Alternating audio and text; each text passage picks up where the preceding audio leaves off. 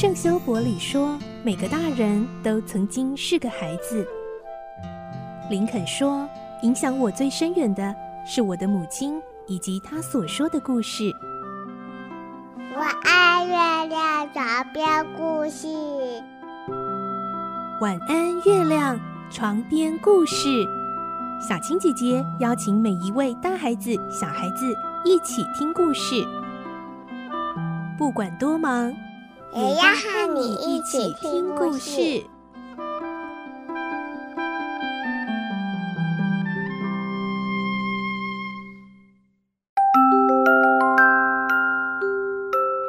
晚安，欢迎你和我们一起听故事。我是小青姐姐，我们来听环游世界八十天的故事。今天是三十五集。霍格他们终于回到英国，但是呢，费克刑警马上以拘捕票逮捕了霍格。来听今天的故事。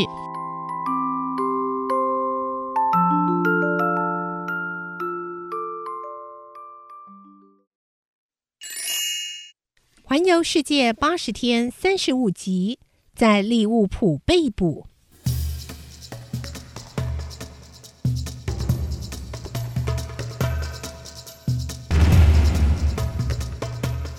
费克期待这一刻已经很久了，他只要拿出拘捕票就可以逮捕霍格。可是他却把手抽出了口袋。起初他也不明白自己为什么会这么做。随后他告诉自己。既然已经回到英国，霍格一定插翅难飞，又何必急在一时呢？于是他和霍格一行人依着邮件路线登上火车，转搭快船，在十二月二十一日上午十一点四十分到达了利物浦。从这里搭乘火车前往伦敦，只要六个小时就足够了。也就是说，他们大概在傍晚五六点的时候就能抵达目的地。比起约定的时间八点四十五分，提早两个小时左右，霍格已经是胜券在握。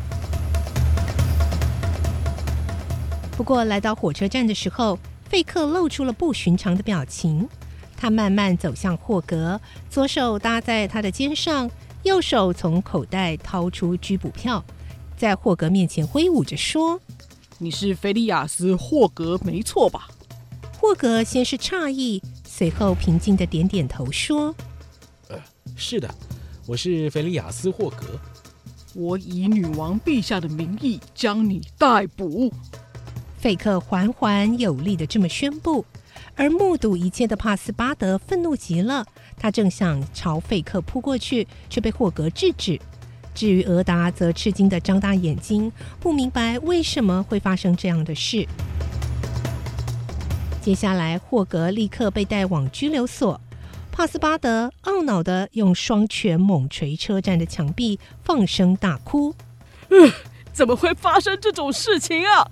啊啊啊！都是我害的！啊，帕斯巴德，你不要这样子，你冷静一点嘛。到底是怎么回事了？你快告诉我好吗？”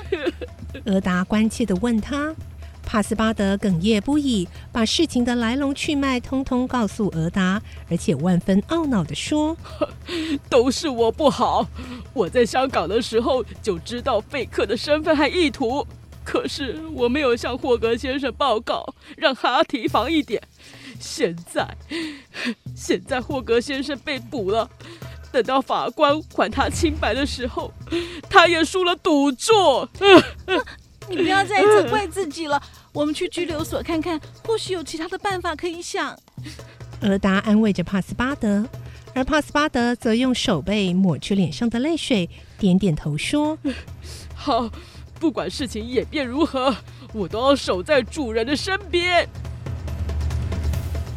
当他们赶到拘留所后，在走廊上等待和霍格会面的机会。这时被囚禁的霍格心情是如何呢？是否多少有些遗憾、恼怒呢？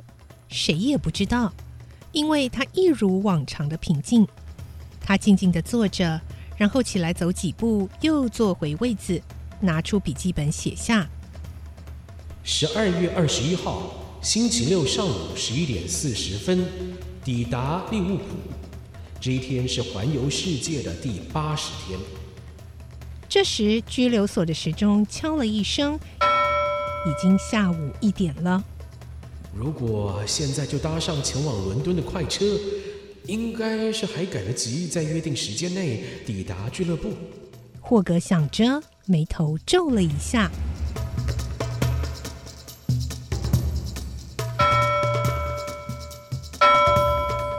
又过了一个小时，两点整，钟敲了两下。到了两点三十三分，门外传来一阵急促的脚步声。一会儿，门被撞开了，费克冲进来，帕斯巴德和俄达紧跟在后。费克的呼吸又急又猛，连一句话都说不出口，而霍格只是直直地看着他们。对对，对不起，你们长得实在太像了。三天前，真正的银行窃贼已经被捕了。呃，你你你是自由的。呃，主人，太好了！帕斯巴德听到费克这么说，高兴地欢呼起来。随后他又想到，耽误霍格时间的费克实在太可恶了，应该给他一点教训。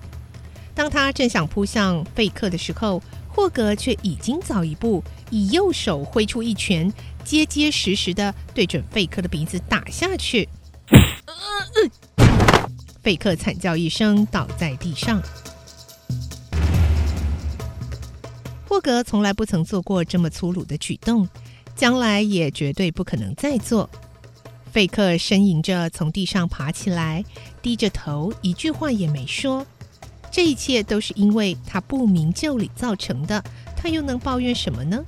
帕斯巴德心中的怨气仿佛也随着霍格这一拳全都发泄出来，他喝彩着叫道：“打得好，打得太好了！”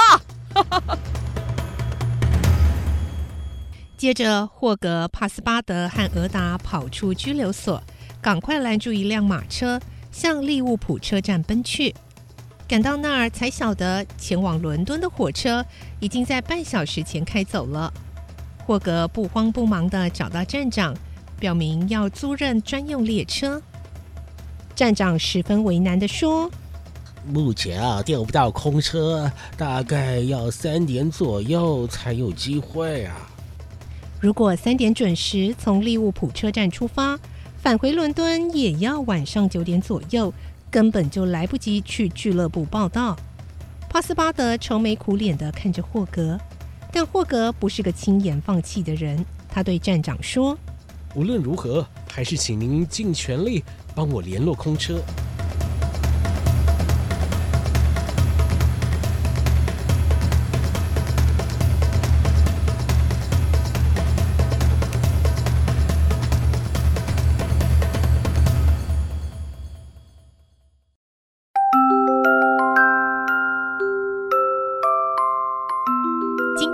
事就先听到这里喽，明天再继续来听环游世界八十天的故事。我是小青姐姐，祝你有个好梦，晚安，拜拜。小朋友要睡觉了，晚安。